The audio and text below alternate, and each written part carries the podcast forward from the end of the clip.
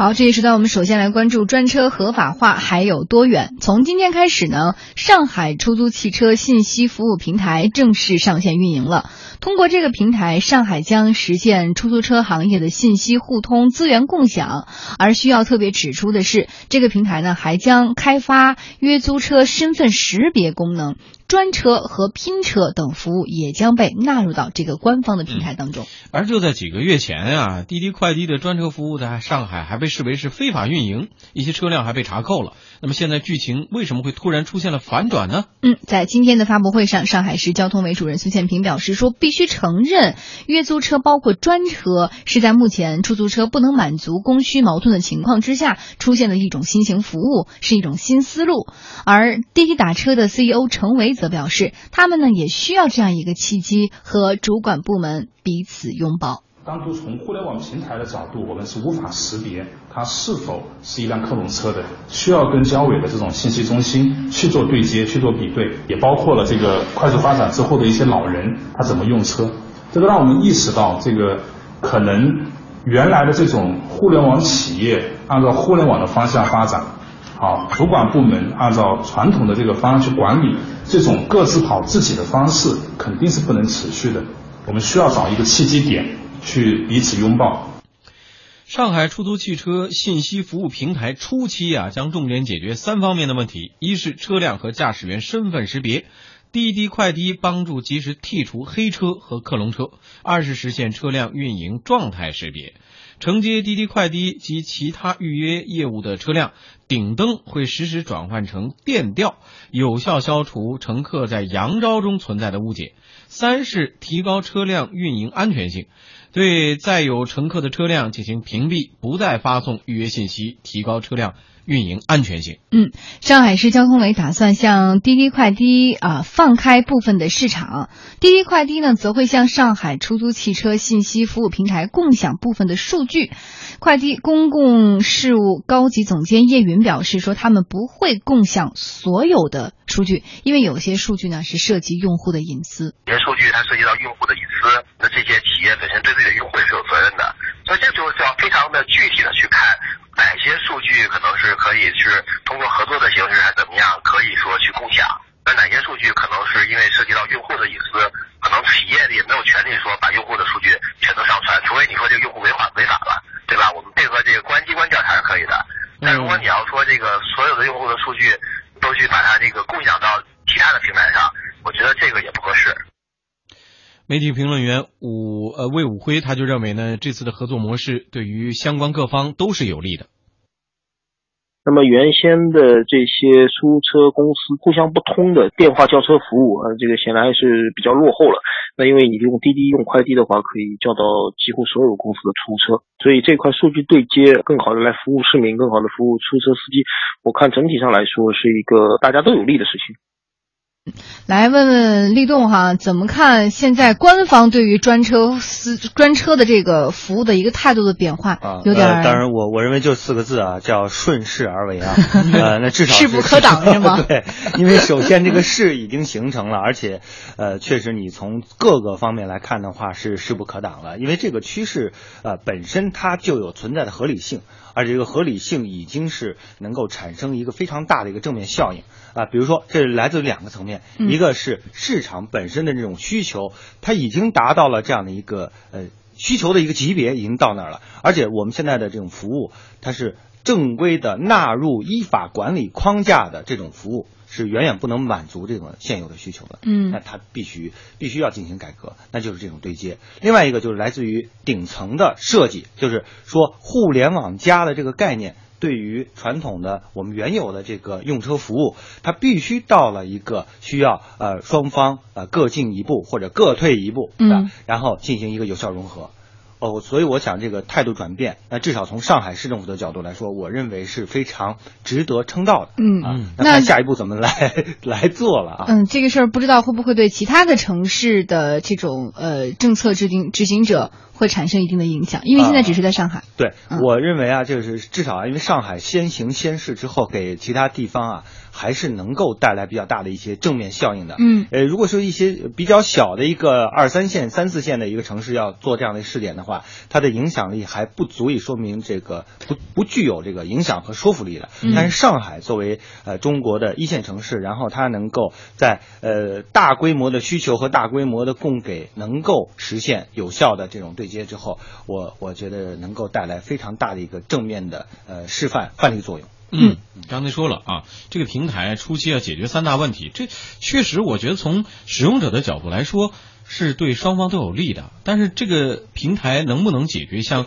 刚才我们说的这三大问题，直接能不能把它消除掉？李总对对此有评价嘛？比如说，第一，车辆和驾驶员身份识别问题，原先比如说我们现在的滴滴、快滴啊，各种约车软件，其实他们是呃通过这种公司化签约的模式来实现的。对啊包括像什么黑车、克隆车的问题。但是呢，比如说像我们经常会遇到，比如说他电招。啊，不是，一不能不能算电招，算是互联网约车之后，你确实看不出来那辆车它到底是拒载你，说嗯呃我不接你了，还是他真的是接到这个订单走的。现在这样的问题是不是通过双方合作之后就能有效的解除？啊、我认为是没有任何一个方法能够全面的杜绝任何一个漏洞啊。但是现在纳入到一个统一平台之下，至少能够实现数据的共享。嗯那这个数据共享是非常重要的。嗯就以前它各个公司自己搞一套这个呃约车软件或者打车软件，嗯它是信息形成一个信息孤岛。嗯那如果说呃真的出现了一些黑车啊或者违法的一些事件的话，它是没有办法及时的能够通过其他平台。它如果说在这个平台被剔除了，它又到下一个平台去做这个同样的事情。嗯那现在它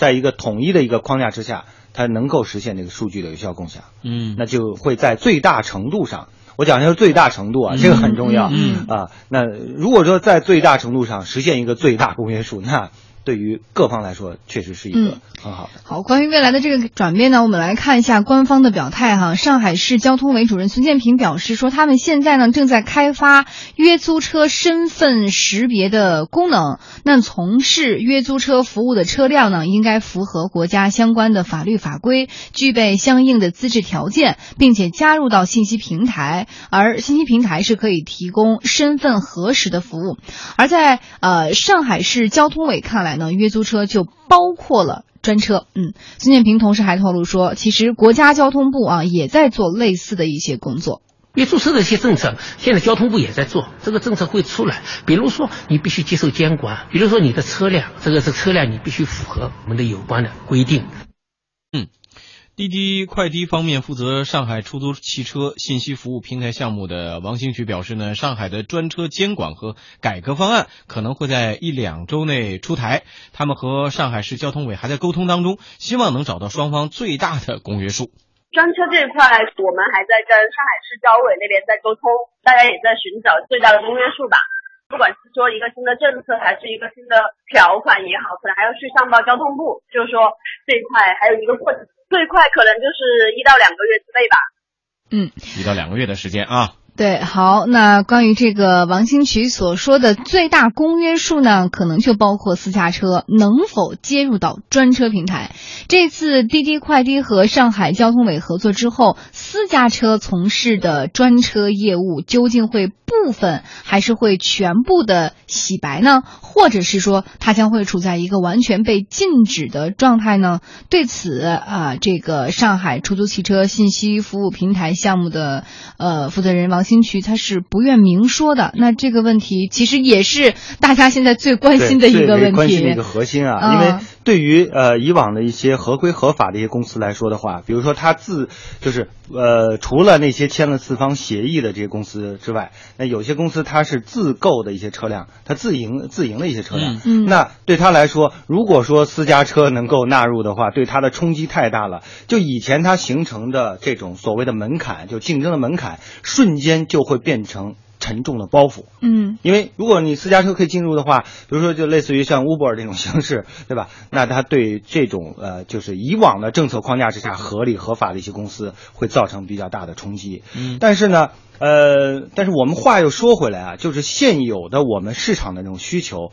呃，能不能通过呃这个呃以往看来合法的这样的一个呃方式来得到满足呢？比如，我觉得就是呃签约呀、呃，就是说这个嗯纯粹的私家车完全是杜绝在外头。嗯那么这现有的这些公司能不能满足呢？我觉得现在确实还是比较难的。嗯你这个公司投入一万辆、两万辆，呃，那和这个呃，如果说你真的把社会车辆纳入进来，当然社会车辆纳入进来是有一个非常明显的一个前提，就是它一定是牌照化管理的，一定是要有又有要有资质的。那否则的话，如果说让黑车完全是让黑车来，呃，就所谓的以往的这个，我是没有任何的管理，然后我就是仅仅是一个驾驶员，我就通过和这个平台签个约我就进来了，那显然会对现有的这个运营秩序造成非常大的一个困扰。嗯，确啊，我觉得这个是可能是需要相关的这个决策部门要考验他们的智慧了。那前提条件之下，也就是说，可能要打破原有的利益分配格局，对才有可能。对，那就是说，这个打破这个利益格局是必然的。现在的问题就是说，通过哪种方式，是一种呃软着陆的方式，就是说不要对现有格局造成巨大的冲击，比如说一下子对现有的这个呃形成的这个可是呃在这个关于能够形成，在未来有可能会形成巨大冲击的，就是私家车，是不是？现在在到底我是游走在灰色地带呢，还是未来我将被证明验身啊？还是说我会其实回顾起来说，完全被拒绝？这个这个历史也会给出前面曾经有过的经验。曾经有一段时间，你去广州批点衣服到自己的小摊上卖，那也属于一个非法的行为。但后来我们不是出现也有个体户了吗？嗯，就是在个体户，你拿到执照，对啊就所谓的你的营业执照嗯嗯啊嗯，因为你至少要有一个营业执照。营业执照啊，对对对，在这个营业执照，比如说呃相关的法律保护，对于乘客的哎乘客的保护、安全的保险这个措施是不是上了？然后呢，配套设施要完善。这些设施上了之后，那么这些呃所谓的社会车辆能不能进入？我觉得这个可能是还真是有这个探讨空间的，因为嗯只有真正的让这些社会车辆进入的话，那这个运营的这个供需的这种矛盾才嗯能够最大程度的得到解对决，。通过市场化的手段来解决嘛，对。对吧？嗯，好，所以关于这个目前呃私家车是否会被真正的呃接接受并且接入啊，它的合法化还有多远？